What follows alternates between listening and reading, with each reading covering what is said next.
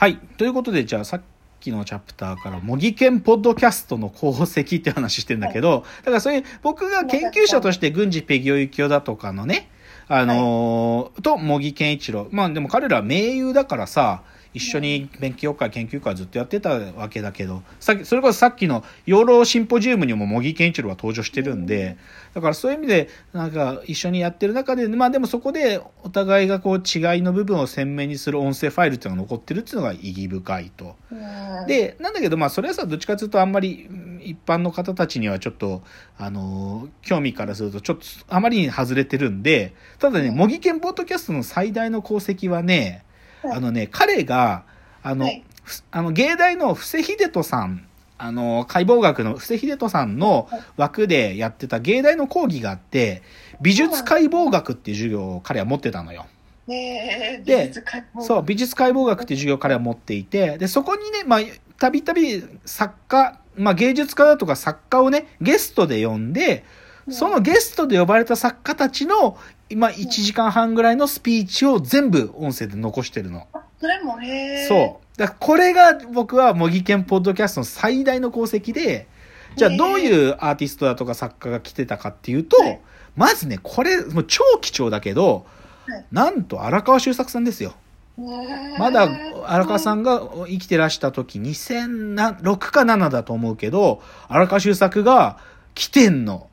で、もう芸大生たちをボロカス言うのよ。で、もうね、やっぱ荒川修作って人は怖いなって思うよ。それ音声聞くとよくわかる。おっかねえよ。茂木さんもビビってんだけど、すっげえ怖えの。でもその荒川修作の生声が聞けて、あ、荒川さんってこういう人だったんだって。まあ、僕もだってかまあアーティストって意味では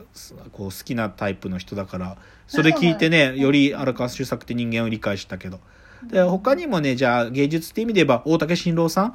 あまあこれはねいみじくも大竹さんと茂木さんは仲良しです。なんこれは悔しいが仲いいんすよ。仲良く仲いいっていうかあの大竹さんがね前景展をやった時に確かね、新日曜美術館、NHK でやってる新日曜美術館で、茂木さんと最初に対談して、あそうでそれでなんかちょっと親交を深めて、で、芸大に大竹さん呼んだっていうのがあって、あ、そうだったんですかこの大竹新郎会もやばいよ。大竹さんが芸大生たちにね、もうね、なんかす、まあ、なんか真面目なことはあんま言わないんだけど、彼が持ってきたテープってのがあってね。大竹さんはね、なんかね、カセットテープを持ってくるんですよ。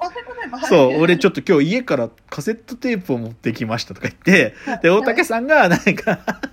その、自分で作った曲とか聴かせるんだけどさ、もう、あ大竹さん曲作るよ、CD も出してるし。もうあまりに尖りまくっててよくわかんねえんだよ。とあとね、なんかね、探偵ナイトスクープの映像を持ってきましたとか言って、で、それがね、これお気に入りだとか言って、はいあのね、あのあの、石川県のあの、と東尋坊、あの自殺の名所東尋坊。で、東尋坊に、ドリャーおじさんっていうおじさんがいて、東尋坊にドリャーって言いながら飛び込むおじさんがいるっていうのを取材した探偵ナイトスクープのやつ、回があって、これ大好きだとか言って、それを芸大で大竹さんがみんなに見せるっていう超面白いの。っていうのが、まあ、そう。その解美術解剖学の授業で大竹新郎が喋ってたりとかね。あと芸術家で言うと、まあ僕は完全に好きだとは言えないけど、森村康正さんとかも来て喋ってらっしゃる。うんで、他にもね、美術解剖学って言いながら作家もたくさん来てて、まあ僕が好きな作家で言えば、保坂和志さん。まあ、保坂和志さん、僕は小説一時読んでたけど、最近はね、あの、文章読本みたいな、文章の書き方系の本よく書いてて、これはすげえ面白かったですよ。あと、島田正彦さんとか、重松清さんとかも来て喋ってる。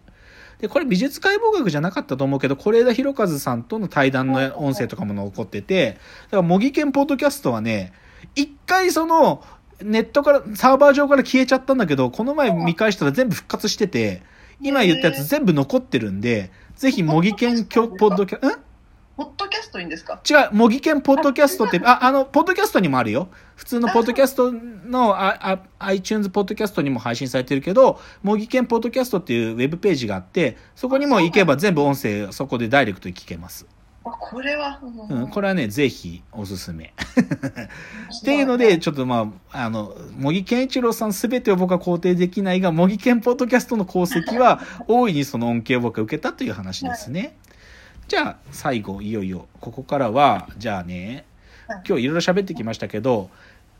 でも、今僕が言ったのって、こう、まあ、比較的過去のものが多かったですよ。はいはい。で、じゃあ現代にね、まあ、模擬研ポッドキャストのようにゲストを呼ぶことでそれがたった1回しか行われないっていう意味での伝説化することはあるんだけど、うん。現代に伝説の授業っていうのは誕生しうるのかなってことをちょっとここから触れたいと。はで、まあ、そういう意味で現伝伝説の講義だとか伝説の授業っていうのの、まあ、一つのベンチマークとしてあるとすると、NHK でまあずっとやってた白熱教室っていう一つのシリーズ、あれはまあベンチマークになって、まあ、あれ一番最初に出たハーバードあ白熱教室でマイケル・サンデルの授業を僕はあれ映像で初めて見た時結構衝撃を受けてね、これだけやっぱり向こうの、なんていうか、教養学部の学生がここまでちゃんと勉強して、マイケル・サンデルのディスカッション、ちゃんと、あの付き合いながら進める授業ってやれるんだなとか思ったっていうのは、そういう意味では一発目すごいと思ったし、あと、あの、プリンストンだったかな、エドワード・フレンケルがやった数学の授業とかは、やっぱりエドワード・フレンケルがやっぱり一番フロンティアでやってる数学を、まあ、丁寧に彼の到達点まで喋ってくれてるからっていうので、まあ気に入ってたりするんだけど、ただ、そこででも気をつけなきゃいけないのは、白熱教室の中には、なんていうかこう、わかりやすさとか、役に立つ知っていうかね、なんかそういうものに着地してるシリーズなんかもあったりして、そうう。いうものに堕落しないでほしいなっていうのは若干思うんですよね。それだか NHK の番組としてのか切り方がってことですか？うそのー講義まあでもまあ切り方、でも切り方だし、でもどっちかっていうと大学の先生もさ、誰に向けてっていうシチュエーションで難易度が変わったり、自分の一番こう興味関心があるところまでいける授業といけない授業ってあるから、っていう意味で言うとやっぱり大学院だとか、もしくは自分の研究成果をこう一番こうエッセンスの部分を喋るとかだとなんか分かりやすいとか役に立つってあんまりなってないんだけどなんかえっ、とビジネススクール系の授業のやつとかやってる白熱教室とかは僕はもうヘドが出るね。ああいう分かりやすい系っていうか役に立つ系になってて嫌い。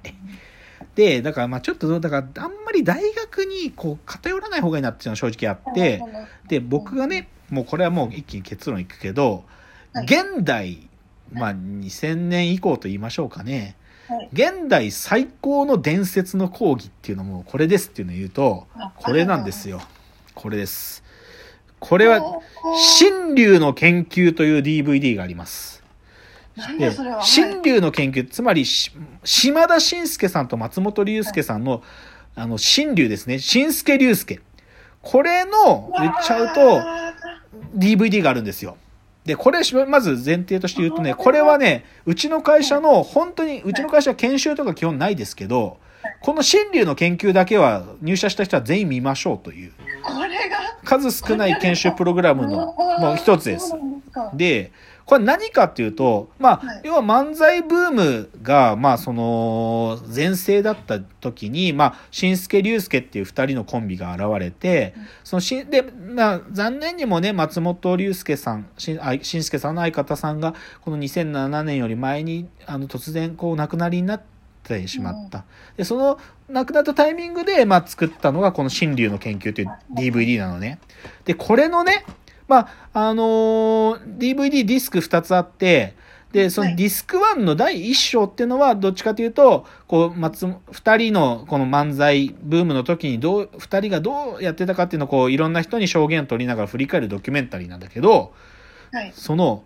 ディスク1の第2章っていうのがすごい。ここれなんですよ。これが僕が言う伝説の講義で、これが何かっていうと、2007年に NSC、吉本、あの、あの、養成所ですね。そこにしんすけさんがたった一回、特別限定授業で、笑いの教科書の作り方とか、その売れるために一番大事なこととかいうのを NSC の学生に、まあ、や、だいたい90分ぐらい、その、もうそのしんすけの言っちゃうと芸人論っていうのをずっと語るっていう、それが収録されてるのがこれなんですよ。で、まあ言っちゃえばね、これね、サンドイッチマンの伊達さんとかは、この新竜の研究の、この、しんすけさんの講義だけ見てれば、はい。もう M1 で優勝できるっつって。つまりそれくらいもう最上級のエッセンスがつ凝縮されてるの。で、これね、でもファンが多くて、でもこれね、しんすけさん自身は、笑いとはってことを話してるわけじゃなくて、まあ言っちゃうと、話術とか話芸のプロとして、頂点に上り詰めるには何が必要なのかっていうのの、しんすけさんのアプローチを全部喋ってるわけ。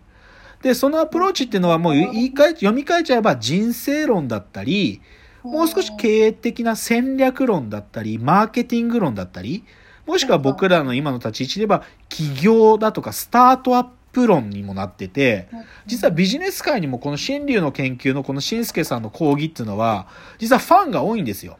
そうなんですうん。ね。ファンが多い。なんだ。そう。で、これね、ちょっと、できればほんのちょっとでもいいから少し触りを喋りたいんだけど、はいで、も、ポイントは、笑いとはってことをしんすけさんが、あの、笑いってのはこうやねんっては言ってないのよ。言っちゃうと、しんすけりゅうすけっていう漫才コンビが、その時代の中でどうやったら売れるか。はい。その徹底した島田紳介っていう人間がやった、その分析だとか研究だとか、もしくはその戦略、戦い方、それをつまびらかに喋ってるっていうのがすごいところで、ちょっと話が、あの、もう少し補足したいのではい、じゃあはい最後のチャプターまでちょっと持ち越しますね。じゃあ次のチャプターです。